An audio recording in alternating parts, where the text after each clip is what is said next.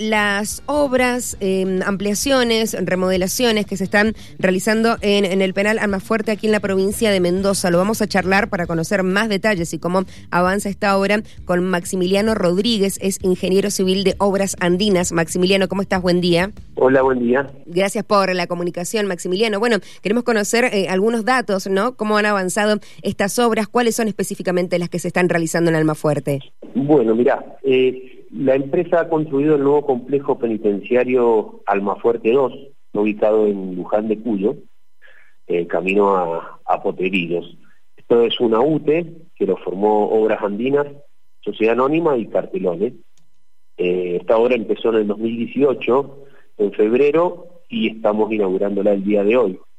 Tuvimos un, parate en, en la época de pandemia, y, retomamos eh, a finales del 2021 la obra. Eh, esta obra este, es muy grande para la provincia, es un predio de 32 hectáreas y hay una superficie cubierta distribuida en 35 edificios de 37.500 metros cuadrados, por lo que es un, complejo de muy avanzada tecnología para, para el oeste argentino. ¿Para albergar a cuántas personas? Mira, los internos que, que, van a ocupar este penal son 888 y eh, casi el mismo número de funcionarios penitenciarios que van a que van a operar. trabajar. Exactamente. Tiene tiene tres distintos sectores de, seguridad, desde donde están alojados los internos, donde están los funcionarios y un sector administrativo, eh, con distintos sistemas de seguridad pero lo más lo más tecnológico y lo, lo, más bueno de este proyecto es que es un complejo que cumple con normas y estándares internacionales de en materia de seguridad que generan que sea muy seguro. Hay 200 cámaras de seguridad entre cámaras y domos. Hay sensores en todos los cercos perimetrales que permiten que ante algún evento o algún intento de fuga de algún interno eh, los sistemas detecten al instante el sector en el cual se está generando ese, intento de fuga o de rotura de un cerco y todas las cámaras del complejo cercanas al sector filman en el instante y en un centro de datos, que es un edificio que está preparado para eso, en pantallas eh, de 46 pulgadas distribuidas, indican el sector y y los, y los grupos de seguridad pueden actuar al instante. Y Maximiliano, ¿considerás que el personal necesitaría alguna capacitación extra para adecuarse a esta nueva tecnología?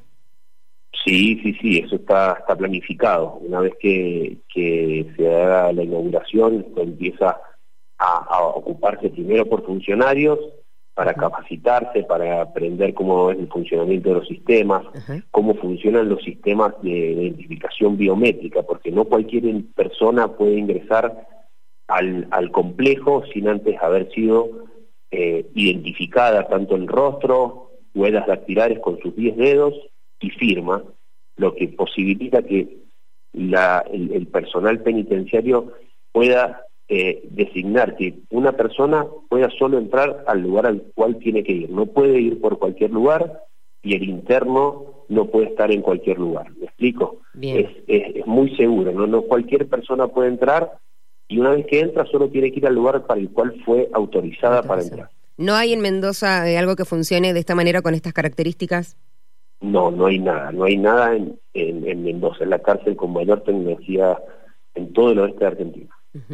¿Se, han inspirado, bueno, usted decía en normas internacionales, digo, pero quizás en algún modelo en particular de, algún otro país?